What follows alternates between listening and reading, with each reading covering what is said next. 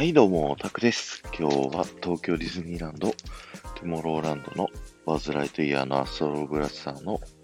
前から聞いてください。今日はですね、番外編なんですけど、バズ・ライトイヤーのアストロブラスターに隠れ20万点の噂があるというお話をしたいなと思います。えーこちらですね、あのオープンした当初、アトラクションがオープンした2004年当初からですね、えー隠れ20万点というものがあるという噂があるんですけれども、いろいろなね、噂があるんですけど、これは僕は、あの、実際打ったことがないのでですね、あの実はないんじゃないか説っていうのもあったりします。なんですけど、今日はですね、噂で言われている、えー隠れ20万点の場所、紹介したいと思います。まず一つ目は、一番最初、乗り込んですぐのですね、トンネルの中で赤い光がですね、どこかにあるらしいんですよ。それを打つと20万点入るという噂になってます。ただですね、あのーこの最初のトンネル、ほぼほぼ抜けた頃からですね、銃が撃てるようになるので、どこに赤い光があるのかもちょっとわかんないし、銃、その、トンネル入ってる間だと、撃てないっていうのでね、ちょっとここ噂としては弱いんじゃないかなっていうの、えー思います。で、次、2個目ですね。最初に入って、えっと、一つ目の部屋のですね、右手側にですね、あの、このバズ・ライトイヤーのアトラクションの前のアトラクション 9i のですね、オマージュみたいなロボットがイラストで描かれてるんですけど、そのイラストの左上ぐらいにですね、あの隠れミッキーがあるんですよ。で、その隠れミッキーを打ったらですね、20万点入ったという噂があります。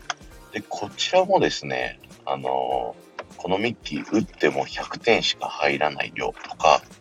そういったいろんな噂があります。ので、ぜひ確かめてみてくださいね。次にある噂がですね、ランダム説なんですけど、えっと、ザーグの Z マークのですね、あのー的の中からランダムである的を打ったら20万点入るっていう噂があります。これもね、ランダムで毎回変わるって言われるんで、確かめようがないっていうところがありますね。そして最後ですね。あのー5回ぐらい空打ちすると100点入るっていう話を以前させてもらったと思うんですけど、その100点入るときにランダムで20万点入るという噂があります。で、これもですね、僕はなったことがないので、あのー、なんとも言えないって感じですね。というですね、いろんな噂があって、隠れ20万点あるっていう人と、ないっていう人がですね、いろいろいらっしゃるので、ぜひ皆さんもですね、確かめてみてください。で、20万点見つけたら、ぜひですね、教えていただけると嬉しいです。